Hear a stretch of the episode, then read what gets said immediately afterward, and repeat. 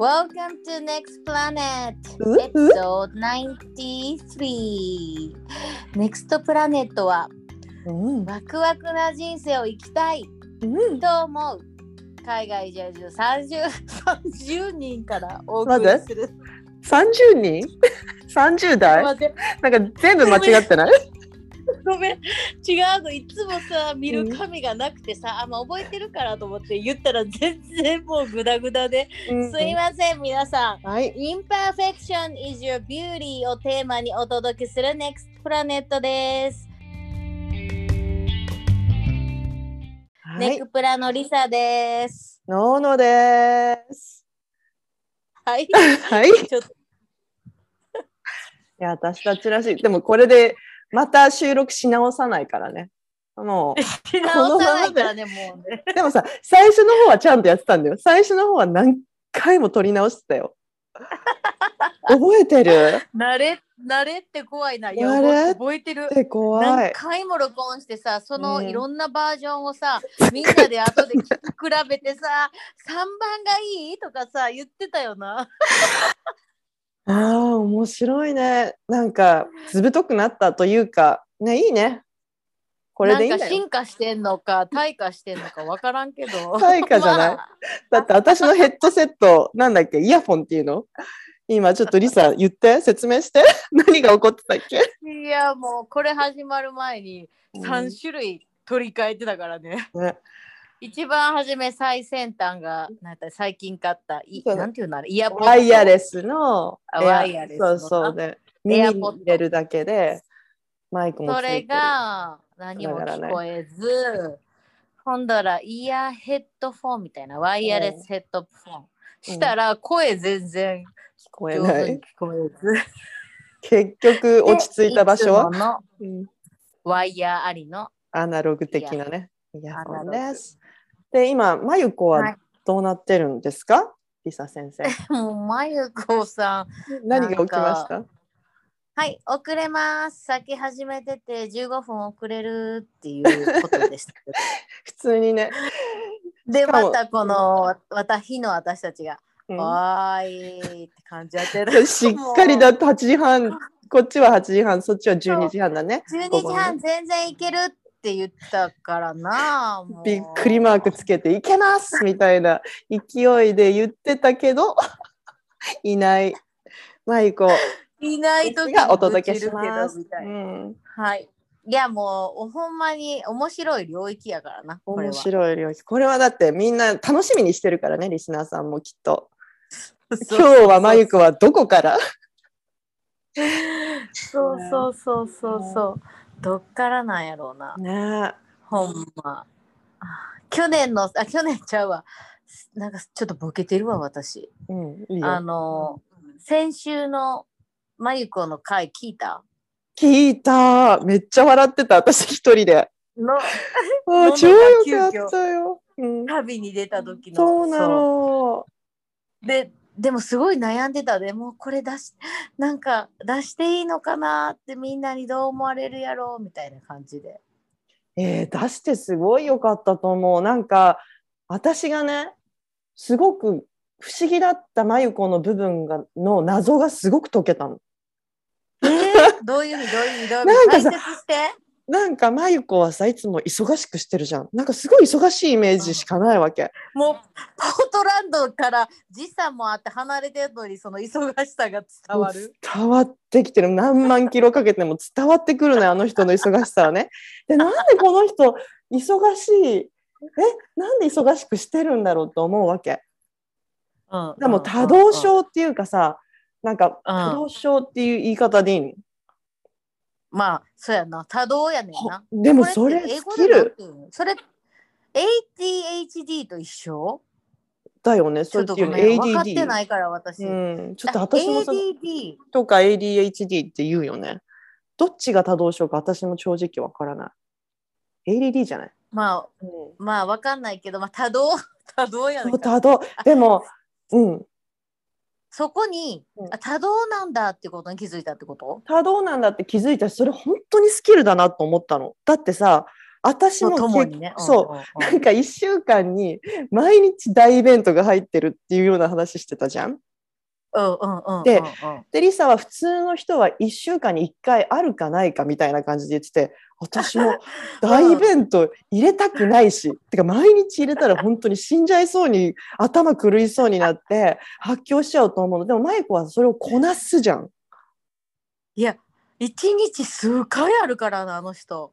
うん、それを毎日こなせてるっていう、恐るべきエネルギーと行動力の持ち主ですよ。本当にそう思ったの。で、それで謎が解けて、うんすごい本当にスキルだって。彼女のね。いや、超、超スキルやと思う。ホリエモンどころちゃうで。違うもん。ま眉子エモン本を出すべきやで。いや、出すでしょう。3年後多には動。的ヒーリヒーリングみたいなな。多動的ヒーラマユコの面白いなと思ったところはさすっごいせわしなく動いてるんだけれども好きなことがやっぱヒーリングとか癒しー。じゃあなんかヨガあのサウンドボールとかさだからバランスをとってんやろな、自分でな。うんそうごい上手にこう、うん。ホールサムっていうか綺麗な丸って感じやんな。うん。これで。これでさなんか趣味がさそれこそ何？ズンバとか？わからんけど 趣趣味がなんかまたげっげっそり激しいやつとかやったらさもうい大変やけどいや大変。それだったらもう交感神経が優勢すぎてもう寝てないと思う。そこまでいくと。でもやっぱそこでバランスをとってるからねえ。なんか面白かった。その自律神経のさ話もしててさなんかうん。なるほどってすっごい感心してたよ。ね。私も学んだよ、交感なんとか神経と、うん。副交感神経と。うん。なんかや私は今逆にその睡眠をすごく睡眠のクオリティをすごく上げたいのね。うん。だからそれにはいろいろ調べていくと、うんうん。えっと、副？副交感神経？うん。をしっかり意識的に癒していくことってすごいどこにも書いててさ。そう、うん、でまさにまゆこ副交感神経のプロやからプロフェッショナル。あ両方のプロか交感神経と両方いけるもう。すごいよね。うん。そうだからすごい聞いてる。でもやっぱりシンギングバス。なんたらまゆこがやってるサウンドヒーリングやったっけ、うんうん、あれ。あれやった後は睡眠睡眠のあの私クオリティ測ってんねんけどさ、うんうんうん。スマートウォッチさ、うんうんうんうん完全に何？ディープスリープ？ちょっとちょっとごめんね出てるちょっとそう。大丈夫大丈夫。生きてる。生きてる生きてる大丈夫。で、うあん、のディープスリープの時間が全然長いのよね。あれやった後。へえ。そう私結構ライトスリープが多くていいつもなんかちょっとと、多すぎますみたいなの出んねんけど、うんうん。あれやってちゃんとスト,、あのーストレッチしてうんうん。カモミールティーとか飲んで、その一連も教えてもらってマイコに、うんうんうんうんやっぱり副交感神経を寝る前にやるには一連のこのルーティンが必要らしいねやんか、うん、自分が落ち着ける。そうだね。いきり、なりなんかバーってテレビ見てそのまま寝るとかやったらやっぱりあのライトスリープやねんな私の場合、うんうんうんうんうんそう。だからすあのやっぱすごいわあのふなんとかサウンドヒーリング、それすっごく興味があった。私さちょっとここうでん。リスナーさんも、あれちょっとバグってる？大丈夫？音。うんうん、なんかさこういう経験あるのかな？私はね。あの、今になって気づいたんだけどこれ話したことあるかな、自律神経がね整ってなくてなんか多分日本語でさ自律神経失調症とかってあるじゃない？はいはいはい。その状態が多分何十年何十年っていうか10年以上続いててちょっとすごい体の症状が出てたの。で、それはね、15年前、多分20代前半の時ぐらいから、うん。急に頭痛、肩こり、あと不眠症、あと目がね、すごいしょぼしょぼして、いつも眠い、倦怠感、疲労お感、うん。もうなんか本当に生きてる心地がしないぐらい辛い時期が私ねこれちょっと怖いよ。えー。15年以上続いたの。えー、長い。そう。で、うん。だ私シンガポールにいる時もそのその状態だったんだけど私はねなんかそのその状態に陥っちゃうと本当につなんかもうなんだろうもううつ状態みたいな感じが出せないの友達にね。だから友達の前ではうん元気だよって振る舞うけどでもはい家に帰ったら超ぐったりみたいな、マジうん。で、だって睡眠もねほんなんだろう夜中とか5回以上起きるしでわお。1回1回おしっこもしたくなるの。で出るのちゃんと。そんなに水分あるのと思うけど出るの。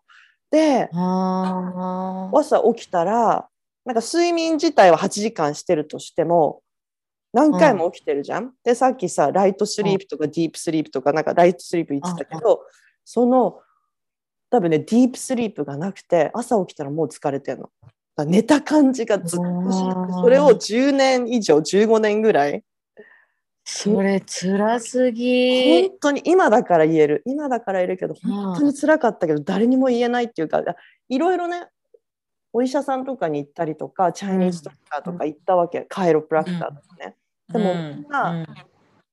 原因わかんないみたいな。でうん。あのうん一回ね何のあまゆこ来た。何のなんかなんか何かの科に行ったらお医者さんに「うつですよ」って言われて、そしたらうんうつテレと一緒にいたんだけど彼女はうつじゃないって言ってくれてで私もうつじゃないってすごい信じてたから多分うつだったのかもしれないけど、うん。でそうそうそんな状態が続いてたんだけど多分今を考えればこれねなんか話がちょっとなくなっちゃうかもしれないんだけど自律神経が整ってないから交感神経が優勢な状態なの。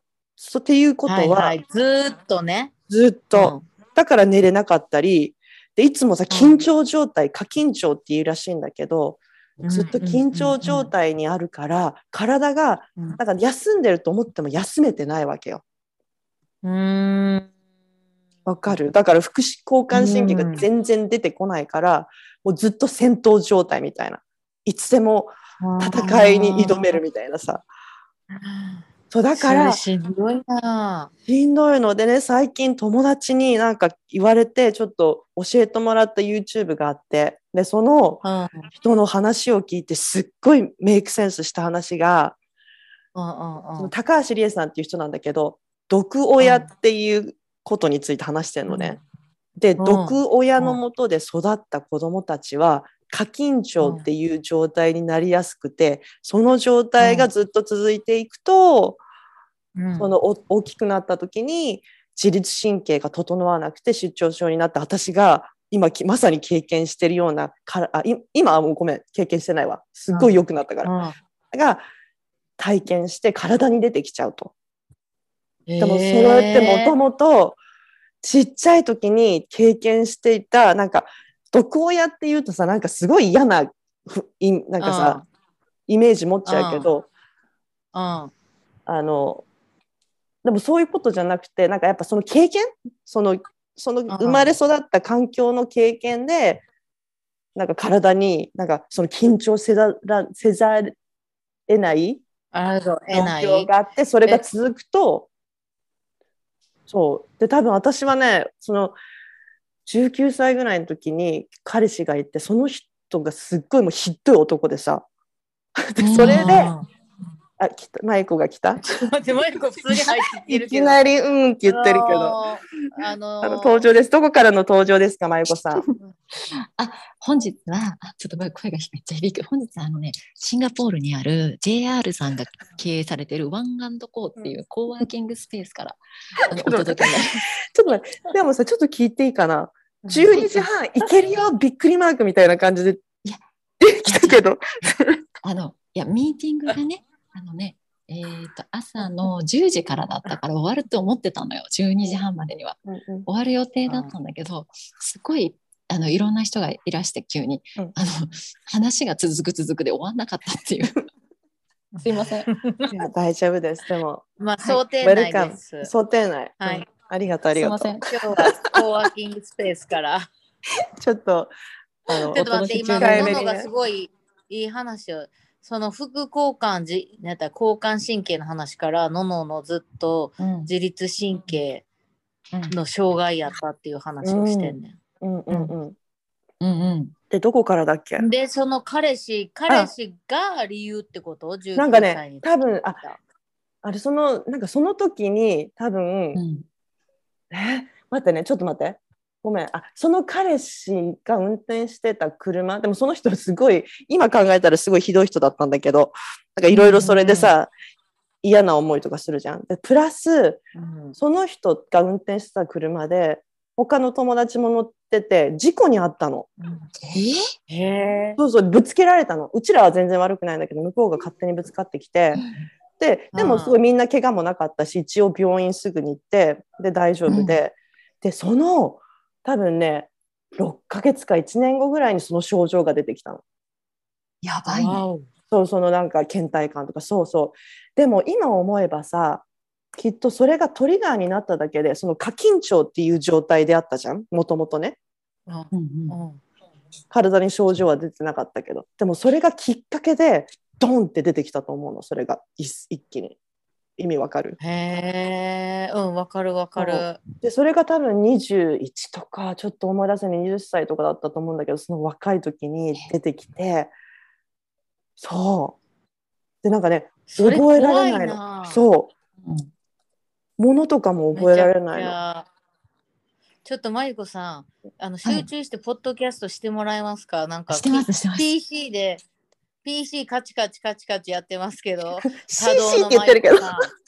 多動 だからやばそう。いでもいいんじゃない？マルタイタスキングだからきっと聞いてるよ。いやでもなんかちょっとき話してる感じがしないし そうだね。ないですけど、アイコミュニケーションはしてほしいね。うんうんとか。ね、はい。うん、集集中してます。でここちょっと15分だけちょっと集中してみようか。はい。ポッドキャストですからお願いしそうます。しかもいけるって、はいできるって言ったのはあなたですからねこの時間ねでもさ本当面白いよねなんかさそこをポッドキャストやってる時の収録と仕事を両立できちゃうって本当すごいと思うの。いやだからしてないって。ちょっとだからせだからいるんだってしよ。うと思うのがすごいってことやろ。そうあすごいそうだね。うんそれがやっぱり、あのやっぱり多動力やねんて。いいはい話を戻して back to rest。なんなんよあ覚えててくれた？覚えててくれた？ちょっとありがとう。おもろ。え、ちょっと待って、そういうそれさ、それ怖いねんけど、うん、何それは怖いうなんえ、だってさ、そんなさ、事故とかにあったら、うん。誰でもそういうふうになるなる可能性があるってこと？それとも、もともとののは、なんかそういう、持ってたって可能性を秘めて。だからもともとすごい過緊張だったからもともとずっと本当に体がこう交感神経が優勢だったのよずっとね、うんうん。ちっちゃい時から、うん。多分家庭環境のせいせいっていうか、の影響でね。環境で。うん。そうそう。えでそれが事故が結果で出てきたけど私ムチ打ちなのかなってずっと思ってたの。それが？でも本当にもうお金もいっぱいつぎ込んでカイロプラクター行ったりね、整体ね、とうん。か針とか行ったりとかチャイニーズメディシンとか、本当いろいろ試した。でも全然良くならないし、理由もわからないってみんなに言われて苦しくうんて、え辛いなそれが十何年続いたじゃん。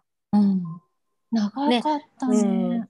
ねねそのさちょっと質問やねんけどさじゃあうん。子供の頃子供時代に過緊張になるうん、特徴っていうのはどういうもんどういうことなのどういうふうになったの、多分私の場合多分人それぞれ違うけど、うんうん。家庭環境でなんか緊張しずっとしてたんでね。私さもともとやっぱ HSP すっごいセンス、まあ、一般に言われる敏感さん。す超ごいセンシティブでだから本当にさもう環境で影響されるのね。うん。で、うん。今思い出すとなんかうん。お父さんとお母さんが喧嘩しててお母さんが泣いてて、うん。私が起きて夜中にね下に行って、うん。私も一緒に泣いてとかさなんかうん。そういうことがきっかけになってたのかなとかさ。あとやっぱお姉ちゃんとかに言われる言われることとかに対して多分緊張してとか、そのこれだっていうさ、あの根源は分かんないけどこんなことうん。が私を緊張させてたのかなっていうのは分かる。うん。で今考えたらなんかちょっと安心できないみたいな感じ、安で心も安全みたいな。安心もう超愛されてたしうん。いい家族だったけど、今思えば。でもなんかその時のうん。私にしてみたらなんかいろいろあったんだよねきっとね。うんで今から、うん。今思ったら子供の時からさ便秘気味とかさやっぱ便うん。便秘ってさすごい体がさ緊張してる、緊張してる痛いね。もあるよね、そう。だうね。ん。そうなのよ。だからなんかこういうさ風に感じてる人とかいるのかなってすごい思ったの。うん。うん、便秘体のさ大きなあ、マイコ何も聞こえないえ。何も聞こえない。何も聞こそうごめんごめん。こっちいやちょっとここれだと聞こえるかな？今マイク落ちてる。たね。マイク落ちてた。そうそうそうマイク落ちてた。うんそうなんかさ体ってさあのすごいわかりやすい身体的特徴でわかりやすいんだけどそれこそ本当に体が緊張している時ってうんううんち出ない、うん、便秘になったりとか、肩が凝ったりとか、やっぱりそうそうそうであとは手と足に汗をかき始めたりとか自律神経が乱れて乱れてたらそう。とかなんか異常にうんなんかこう暑く感じたりとか寒く感じたり冷え性もだし、うん。こう緊張しちゃってうんて血流が悪くなってて巡りが悪くなってるっていう状態とかになるからすごい分かりやすい見やすい指針だよね。でもそれってなんか本当どれだけうん自分が愛されてる環境であったとしてもやっぱりその目ののみたいにハイリセンシティブな素質を持ってたら少しのうんこうすごい環境の変化とか状況でこう自分人より敏感に緊張しやすかったりとかそう。うん。しやすくなったりとかしてたのかもしれないよね。うんだと思う。ねえー、なんかでもそういう自分の子供がそうやかかとかさ分かるんかな？どういうケアしてあげれんのかなもし初めに分かっていたら、うん。それこそマッサージとかなんかアロマとか？うーん。だから自分の子供それを考えた時にうん。うんもちろんマッサージとかアロマとかもいいと思うんだけどやっぱどう自分がどうやって子供に接してるかとかも大切なんか知ってあげる、うん。うん。うん。いいのかなって。うんなんか私その毒親毒親のその YouTube を見てて、うん。で私も多分毒親っていう言われる環境で育ったと思うんだけど今思ったらね。そうなの？うん、でも毒親ってさね。言うけどその毒うん。その言葉が悪いだけだと思うの。へえそんなになるほど。うん、ちょっとその言葉は私好きじゃない。もっと違う言い方があるんじゃないかなと思うんだけど、でもなんか自分もそのビデオを見てると、あこういう時あった自分にこう自分も自分の子供にこうやって接してる時あったと思ってすっごいちょっと反省したりとか。めめっちゃするの。うん。でうちのさ長女もすっごいセンシティブな子だから、あーすごいちょっとごめんなさいって今思うんだよね。うん。じゃあ例えばどんな風に接して接してしまったらあかんの？で逆にどういうあかん風に接しやっぱずっとイライラしてるとかさ。あー親。常にイライラしてる。そうそうそう。うんで自分の感情で押し付ける。ごめんごめん。はいはいはい。で子供がやっぱ親の顔色を伺ってそのうん。超センシティブな子って多分すごいその温度とうん空気感が読めるから、うん。お母さんのちょっとしたイライラとかであ静かにしとかないととかそういうこと、そう。まさにそこ。ああなるほど。うん。でもうちも空気読んでくれてると思うよたまに。やっべえママイライラしてる。逃げろみたいな。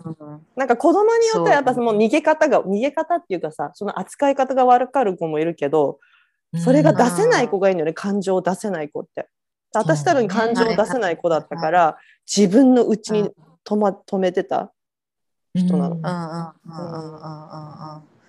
なるほどね。感情を出してあげるってことがすごく大切かなと思う。そうもしあのね子供がなんかさそうだね。今読んでるね。うん。あのポリベーガル理論の本を読んでて。な何理論？ポリベーガル。何それ？ポリベーガル理論ってあってそれ？って、あのあのこう安心の種今ね読んでる本はね安心の種の育て方っていう本で、神経セラピストの人が書いてる不安とかイライラがスッと消えるための安心の種の育て方っていう本を読んでて、これはそのポリベーガル理論って言って自律神経のこう構造が理論のベースになってる話で、このでそのあのそれこそなん。かで長い時間スマホを見てたりとかなんかストレスの中で生活してたり、音とか情報とか人に接することで過度に緊張する、なんかそういう人をなんかどういうふうにこう神経とうまく付き合っていくかっていうコツをなんかこうポリベーガル理論っていうストレスとかトラウマとかのなんかケアをで使われる理論をベースにしてなんか書いてくれてる本で超わかりやすくてすごいおすすめだよこれ。一回読んでみて。なんかねこれによるとねそれこそなんか自律神経ってあの背側瞑想神経っていうのと腹側瞑想神経っていうのが副交感神経の中にあってでそれと逆がまあ交感神経なんだけどその交感神経も副交感神経も両方大切なんだけどこれがある一定の幅の中にいると正常。だけどそれがさっき言ったみたいに交感神経がパッて高い状態が続いてるとその過度な、えーと、緊張過緊張が続いてる状態、で逆に副交感神経が過度にいってる人は逆にうつになってる人だったりとかでそれをなんかどういうふうにこうバランスを取っていくかっていうワークがね載ってんのここに。うん、そうでその副交感神経を整えていくっていうのに、うんうん、そのね背側腹側瞑想神経っていうのが、うん、副交感神経はフロントスイッチとバックスイッチっていうふうに彼女は説明してんだけどそのねフロントスイッチっていうのがこういうまさに母親と子供の間とかだとフロントスイッチっていうのは安全な空間を作ってあげて何でも話していいよっていうコミュニケーションの場がなんか人とのつながりとかコミュニケーションがそのフロントスイッチをオンするので。で逆にバックスイッチとかはもう本当、ね、リラクゼーションマッサージとかそれこそお風呂に浸かるとか、なるべくリラックスするような行為、そう。なるほどね。だからその心面と体面みたいな感じで前と後ろみたいな感じのあれやねんな。両方があれば一番いいっていうことなん、ね、そうそうそうそう。をそれをなんかベースを整えてあげると、うん、なんかレジレジリエンス力が強まってバランスが整ってくる、うん、なんかか交感神経は結構もう刺激されやすいじゃない？なんか活発に話してたりとかさ、楽しいことしてわーって盛り上がったりとかさ、そうなんだけどその副交感神経を高めてあげる時のポイントでただリラックスするだけじゃなくてその会話をするとかこう、う。ん、コミュニケーションを取るとか人とつながるっていうのがすごいいいんだって、うん、そのなるほどね、うん、へえそっかそっか。それそれはわかる、うん、必要やんな。絶対な、その私は結構両からあのバックスイッチやってないなあんまりと思った今聞いてて。フロントスイッチは寝る前とかすごい話すし、すごい感情出してあげるっていうのはあるけど、バックスイッチってそういうなんか体を触ってあげたりとかちょっとなんか安心する、そういうのもっとやってあげようとリラックスみたいなね。うん、でも理想はさ、ね、めっちゃさ自分さめっちゃ整ってる人やん。うん、なんか、ね、超さ、うん、そう安定じゃん。なんかこうそうそうそう。なんか交感神経めっちゃさガーってうわーうわーってビジビジ仕事して人で、うんうん、かつなんかあのクライアントとつながってあのフロントスイッチも癒されながら、うん、で間違いなくあのマイタイム過ぎでしょ？自分の体を緩めることめっちゃしてるやん。好き好きででもそれって最近やで、それはほんまに最近やから3年前とか4年前から。意識してやらないと多分今までそれを私完全になかった人やからさ、でも体に出てなかったの？それなあのバックスイッチ。いやあったやろ。だから多分どんどん太ってきたりとか代謝が悪くなったの、舞子がさっき言ってたさ、うん、と体が凝ってうんうん。うんうん。血液の流れが悪くなってとか完全に私やと思うねんけどそれって。うん。そうだよね。一時期肩こうなんか仕事してた時めっちゃマッサージ行ったりとかすしうんすごい肩凝ってたもん。ヘヘディックであの頭痛くなるぐらい。だから私も全然偏ってたで。偏ってるだね。タイプやってもっってとことはやっぱ自律神経が整ってなかったってことだよね、その時はね。整ってなかったようん多分全然、えー今もどうかは面知白いねこういうのらんけどってさ目に見えんけわからんもんね、えー、でもさ、本当に体ってサインを出してるよね。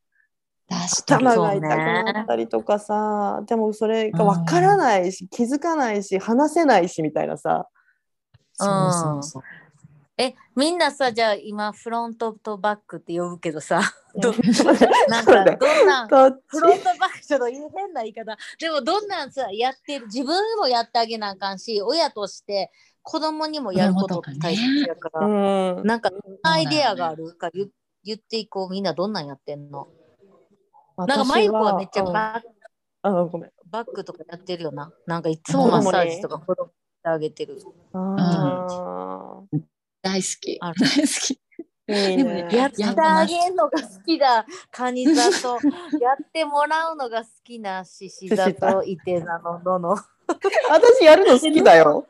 えまだやってあげるの好きだよ。ごめん。同じチームにしてごめん。いやでもやられるのも好きだけど私ね。好き好き好き。でもややりすぎちゃうのさ。だから自分を無視して人に与えすぎちゃって疲れちゃうから、今は本当に自分のね今本当にその症状なくなったの。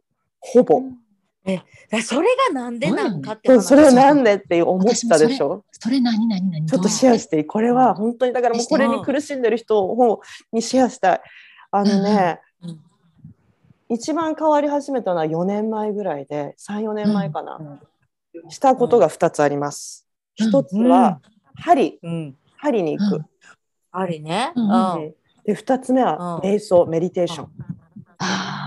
今考えたらさ瞑想ってやっぱ副交感神経を優先にさせるじゃん、うん。リラクゼーションとか、うん。体をリラックスする。そう呼吸呼吸集中するっていうのを始めて、うん。あら？ちょっと今日体調がいいかもっていう日が増えてった。うん。で素晴らしい。は針もその時は1週間に1回行ってうん。すっごいそれで変わったと思うの。あと食事法。3個。ごめん嘘だ。3個。針へ瞑想。あと食事法で私はその時からこの時にねすごいいい本に出会って「半日断食」っていう幸田光夫さんが書いてる本に出会ってうん。もう超感動してでそこを半日断食を始めたの。で彼の言ってるのは朝を抜く。朝は排便、マイコもいつも言ってるけど排便の時間だから朝だけ抜くっていう方法で。ーでそれを始めたら本当にね楽になった。80%へー。軽減されたと思う。コーヒーとかも飲まないの？私コーヒーもともとあんま好きじゃないからお茶は飲むよでも。じゃあ水とお茶あ朝ね。そう。うそうお茶うん水なんか左右あったかいお湯とか、うん、飲んで。カフェインもちょっと入れていい、うん。お茶は飲む。今はね。そう。なんか今流行ってるよでね、はうん。16時間。 intermittent fasting みたいな感じ、うんうん。あれすっへごいー聞いたね。私にはね、まあ、人それぞれやっぱ体って違うからさ、そうだよね。それで治ったんや。治っそうでもそこでは完璧に治ってないの。それでもずっとやっぱ、つい最近もまあ症状出たりするのよでもやっぱり呼吸に集中したりとか、ヨガヨガって言ってもすごい激しいヨガじゃなくて呼吸に集中してるヨガとかするとすっごい気持ちよくなるのね。へーあだから今やっと自分の体につながり始めたんだなっていうのを今感じてそう自分にはそういう時間を作るようにしてる。え私あともう一個思うのはなの、うん。やっぱりポートランドに引っ越して環境あの自然のもう大自然の中で、うんやっぱり生きるっていうライフスタイルが多分絶対助けてると思うけどな。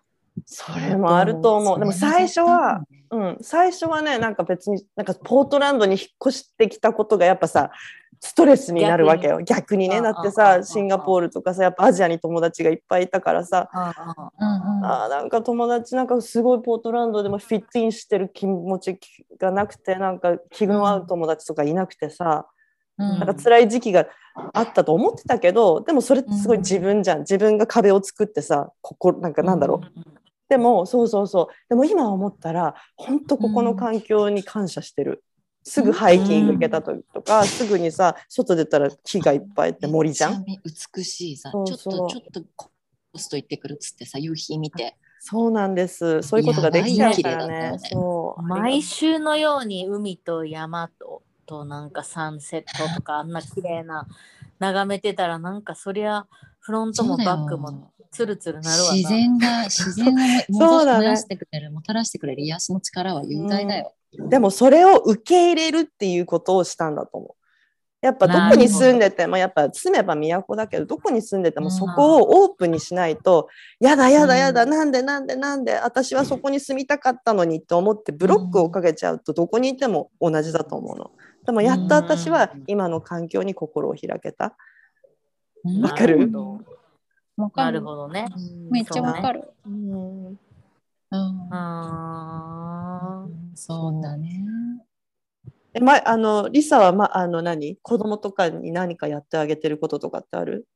フロントバック。ーえー、フロントバックだからまあ自分にも。フロントはフロントはむちゃくちゃもう私のは人生のモットーとしてな何でも話し合える、うん。なんそういうスペースを常に作りたいと思ってるからうんうん。なんかやってると思うしうん。だからそうやな。だからバックやんバックの、バック教えてみんな。どういうふうなことができるか、じゃあちょっといくよ、うん。バックスイッチ、バックスイッチ18っていうのがあって一人でほっこり伸び伸びリラックスする方法。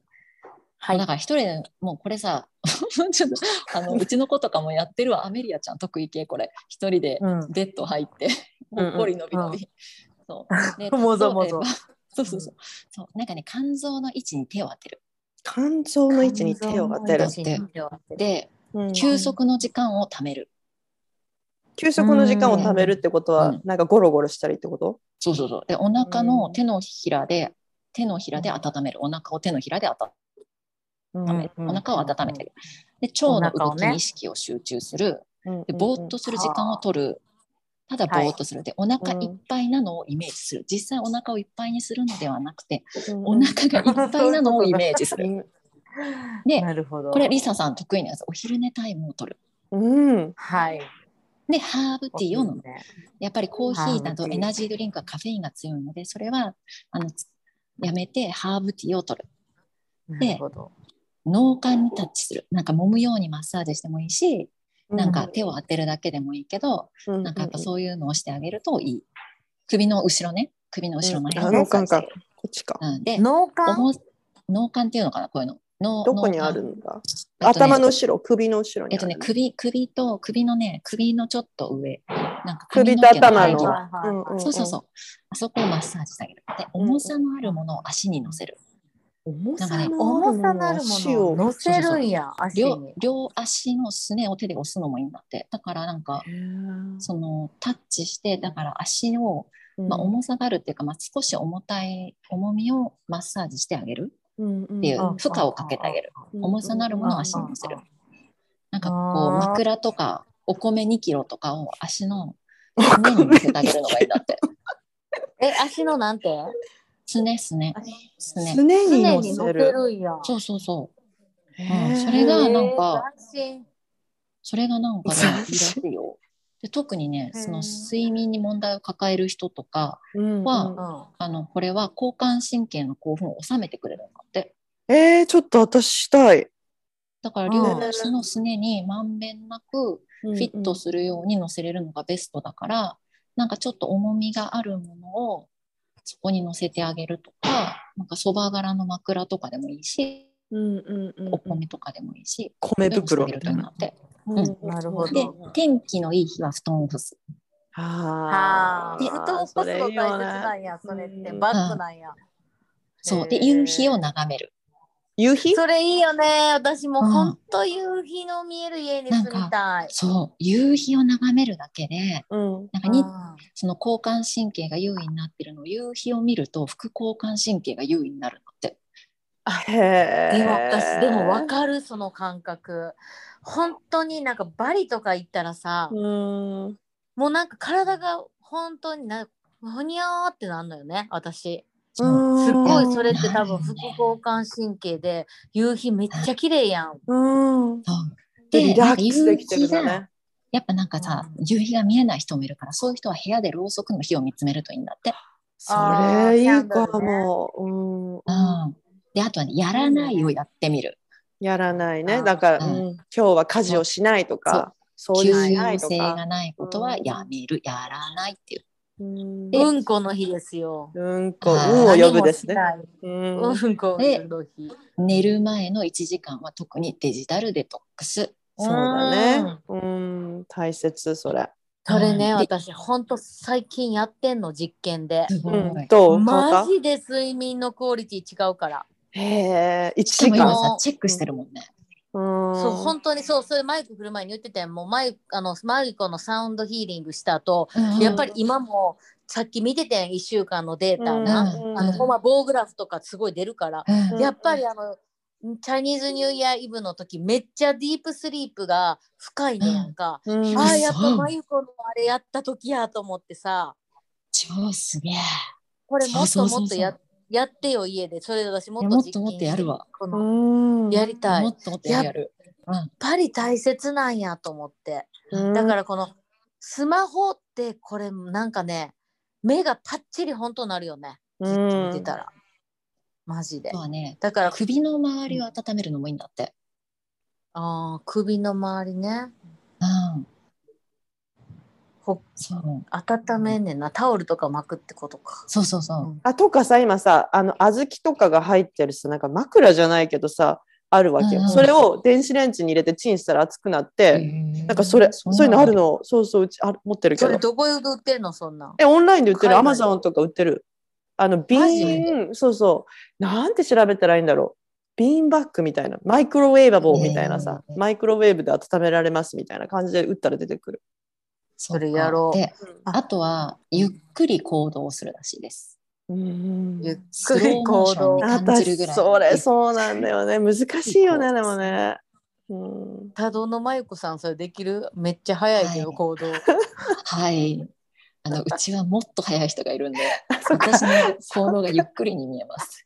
い やほんまそうやんな。まゆこんちの速さが桁違いっていう。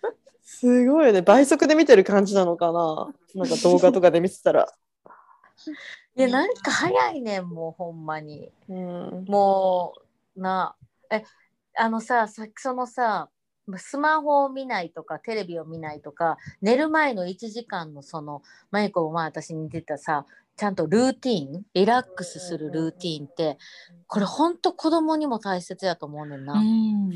本当思うこれやると時とやってない時の子供の寝つきが全然違うもんあやっぱり。本当にうん、違う。うん最近できるだけ寝る前3 4 0分はもう全部デバイス、もうテレビも見ずに、うん。うん。あの音楽かけてリーディングかカラーリングみたいなししようとしてんねん。全部なかなかできへんけどな、うんうんうんうん。でもそれできた時はぐっすり寝れるなって感じはする子供たち、うん。まさにそれが副交感神経やね。かもね。うちはさあのウィークデーはテレビ見ないからさもう7時に寝るよ。マジで、うん、テレビなしだよ。えもうだって、ウォルドーフの人だってテレビないお家がある中で、うちはあるからさ。あるけど、そうそうそう。シュタイナー教育。シュタイナー教育そう、でもそう。教育の人なんかテレビなんか見せへんよな基本。うん、でも、まあ、週末だけ見せるっていう家族もいるから、うちはそ,、それね。うんうん。だから週、偉すぎる。普通のウィークで平日は7時、今日も6時50分ぐらいにベッドに行って、あ、うん、それぐらい50分まあ本、だって本とか、だって今日はね、6時半ぐらいから本を読み出して、ずっと読んで、一緒にね。で、すご7時にはもう寝るみたいな。すごいよね。うん。うわそれ全部すごすぎるわ。うち全然レベルちゃうわそれ、ね早っだからでもこれも習慣やもんな、習慣だと思う。ううん。んねあと親のディスプラン。親もやっぱりそうするには早くせなあかんし、本もたくさん読んであげなあかんしっていう、なんか親めんどくさいってなるやん。わわかかるわかるるよ。めっちゃなるめっちゃなる。うんうん。でも考えてみ、考えてみ、早く寝てくれたらさ、自分の時間もっと増えるんだよ。思うと、私はそっちを取る。いやなんかね寝るのは早いけど、本読む時間が少ないわうち。全全然少ない。ねえねえ、まゆこ、ちなみにさ、そのはい。本、フロンフロントはい、行くよ。フロントスイッチ。やり方を教えて、みんなのお願いしますフロントフロントスイッチは、うんはい、フロントスイッチ29ってあって、でもつながりのモードを育育てて、温かいリレーションを作るフロントスイッチ。はい、一うん体どんなのがあるかっていうと、これね、面白いよ。ボー、ブワーって声を出す。ブオーって声を出す。ということだ。そう。なんかこうののんびりした響きで心が安らぐ音を自分で出す。あでもそれってヨガでやるじゃん。なんか、うなんかいわゆるとかさ、おおーーとかだよって言っね。たりとか、おーとか。だからマントラを唱えるっていうのはすごく理にかなってて、ここのマントラを唱えるとのんびりとした響きで心が安らぐそうです。うんうんうわお、うちの子毎晩マントラ唱えてるよ、ヒント。うわー。えー、それ、それいいんや。チェットがもう必ずやらしてるけど。そうなんだ。めっちゃいいらしいよ。めっちゃいい。うんうんうんあとはね、息をふーって吐く。なんか気づいた時に、そうそうそう、呼吸をす吸う時って交感神経が優位になるんだけど、吐く時って副交感神経が優位になるから、あ、じゃあ、気持。ちをと落ち着かせる時に、吸うのを意識するんじゃなくて、吐く方をふーってこう長く吐くっていうのを意識する。なんかなさえ、マイコ、これヨガやってる人だ。ちょっと教えて。なんかヨガのさ、呼吸法とかで448とかあるじゃん。4, うん4個吸って4秒、うんで4秒止めて8秒吐くとかさ。ってことはそれすごいいいってことだよね。そう、いいこといいこと。それ入ってるから交感神経をはいはいはいはい。でこれね、これ面白いんだけど、トイレでギュッと酸っぱい顔をする。これなんでだえっとね、顔の筋肉を総動員して、フロントスイッチをオンにするっていう、トイレで顔酸っぱい顔をする。今めっちゃやってる。それそれ。それ顔ね酸っぱい顔。そういうのがフロントやねんな。でねでもえ、でもそれトイレでしなきゃいけないの。なんでトイレでなの？人と会う。これはなんか、もし、例えば会議とかで人と会いますとか、ミーティングがあるっていう前に、人と会うとぐったり疲れてしまうタイプの人は、これをおすすめっていう。うん。なるほど。おトイレとかでね。はい。なるほど。そう。であとはね、ほっぺを温度で刺激を加える。ほっぺたに温度刺激を加える。なんかほっぺに冷たくてもいいの？あったかくてもいいの？い。多分そうだと思う。うん。そうすると、ほっとした気持ちを味わうことができるんだって。じゃあお茶を、うんお茶に入れたコップとかつけたりとかってこと？そうそうそうそうそう。あ、だから暑い時は、あの、うんちょっとひんやりしたものをつけて、寒い時は温かいお茶とかをこうほっぺにつけたりすると、ほっとするんだって。うんそう。で、あとはね、えっ、とね、目は眉の周りを動かす。なんか、この目の周りの眼力筋っていう筋肉があって、その筋肉を動かして豊かな表情を作っておくと、穏やかな目とか人に安心感を与えることができて、そうすると人間関係もちゃやってる安定しやすくて、自分の心も良くなるから、それをする。なるほど。はい。うん。うん。あとは、そういうやつやねん。そうそうそう。あとね、あ、これいいなって思って、これはまさに、あとはバイオリンとかの音色を聞く、自分の心が落ち着く音色を聞く。うん。えっ、とね、で、特に弦楽器がおすすめですってここで言ってる。バイオリンとかチェロとか。うんそうなんや。うん。え、それ聞くってこと？聞く聞く。聞く聞く、うんオッそう。あとは、えっ、とね、高音で相づちを打ってあげるんだって。えっ、と、高音で相づち。そう、相手にうんそうだよっていうふうに相づちを打ってあげると安心と安全っていうふうに感じやすいんだって。うんうんっていうのも低い声だとやつ感感じるけど、うんうんうんうんうんって、ああ、そうだねって、うんうんって聞いてあげる。夫婦、それ夫婦やん。ふふって。あとね、あ、ブクブクうがいがいいらしいよ。ブクブクうがい。ということ？ブクうがいブクがいだ。うんうん。そうか、口に水入れて口をブクブクすると、そう。とやっぱなんか口の周りとか頬の筋肉とか動かすことによって刺激されていいですよっていう。うんうんうん。うんそうなんかね交感神経が活発化してくると顔の神経が勝手にピクピク動くことがあるんだってなんかちょっとなんかさ、うん眉毛のとことかさピクピクピクピクとかさ目の下あるにピクピクピクピクとかあるある。うんあれって交感神経が活性化しすぎて、あ、そうなの？顔面顔面神経が勝手にピクピク動いちゃうんだって。へえ。いいこと知った。なんでだろうとそれは思ったの？うんそう。そういう時は、それこそそのさっきのぐぐちゅぐちゅうがいとか、あと顔ヨガしてあげたりとか、顔ヨガ酸っぱい顔の表情表表情をしてあげたりとかするといいんだって。うん。で、子供とかだと口笛がいいんだって。呼吸を吐くことで気持ちが落ち着くから、口笛の練習させるのは、すごくいいバークなんだって。へえ。よし、じゃあやろう。うん今。夜から。口笛を特訓ね。うん。うん。うんいでもね、寝る前になんか呼吸みんなでして、うんなんかね、マントラして、ちょっとアロマ炊いて、そうそうそう寝る前に音楽、そういうバイオリンのちょっとかけといてとかやったら最高ちゃうん、いいとそうまさに思まさに。やってみよう、みんな。う。うん。動物と触れ合う。自分にもいいし、家族にもいいと思動物ね。うん。動物、ペットはいいよね、やっぱりそういうう。癒しっていううね。ん。あと、簡単にできるのは、はぁって安堵のため息をつく。うん。はぁ、今日も一日良かったなって。あとね、うんリサの好きなお笑い番組を見て大声で笑ああ、うん、うん私もやるや それる。交感神経じゃないの？大丈夫？う。これでもね、笑うっていい？ことなんじゃ笑うといいないんだって。うん。うんへえそうなんや。そう。いろいろあるんやねできることが。これって、あ、ごめん。あと最後に感謝の気持ちを持つっていうのはすごく大きいらしいですよ。はいグラティチュード。うん、グラティチュード。感謝の気持ちを持って最後に寝るのはいい、いいっていう。そうだね、なんか一日ベッドでだってさ、3つでもいいし、1つでもいいし、なんか今日感謝したこと言うのね考えるだけでもなんか楽しくなる。考える楽しくなるっていうかそね嬉しくなるよね。うんそう。そういう感じでございます。これがなんか安心の種が育つ、なんかポイント。ありがとうまゆこスイッチとバックスイッチ。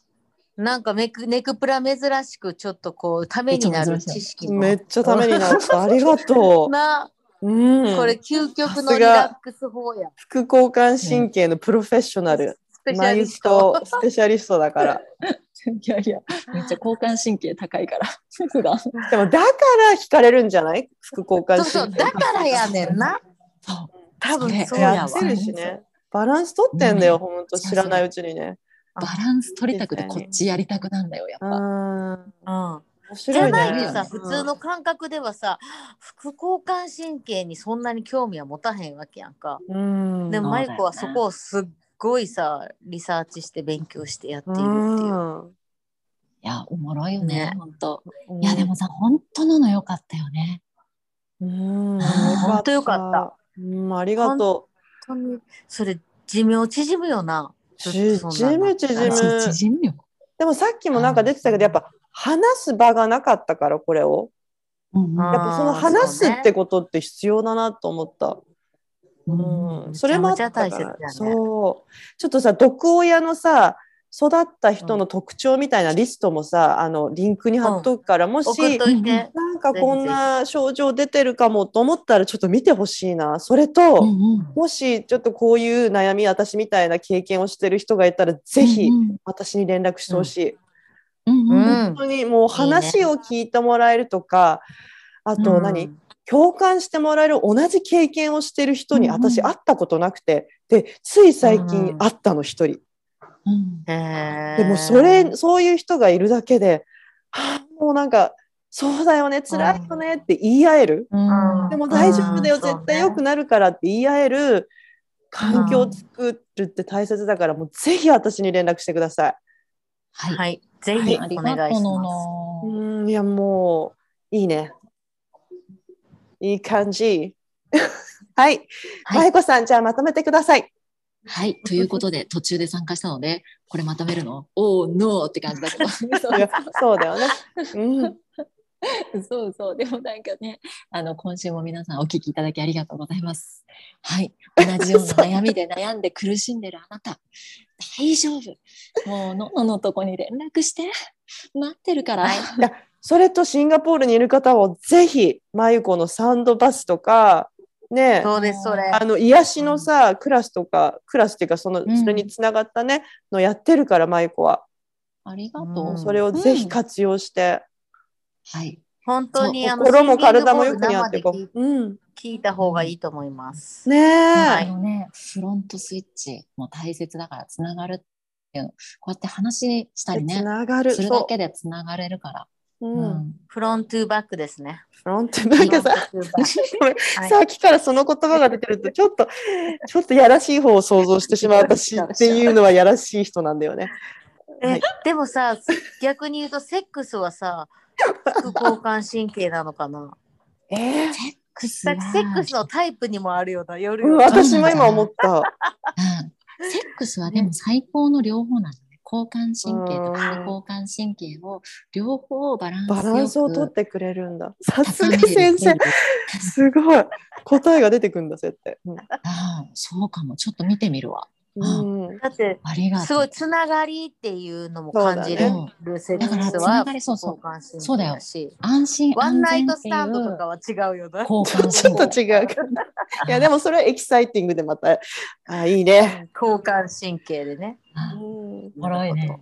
そうだね。ははい。はい。ということで。ありがとうございました。ありがとう。じゃあねじゃあまた来週。あ、待って、ハッピーチャイニーズニューイヤー今日はそうだね。でも、出る頃には遅れてるけど。もう最後に。ハッピーチャイニーズニューイヤー。はい。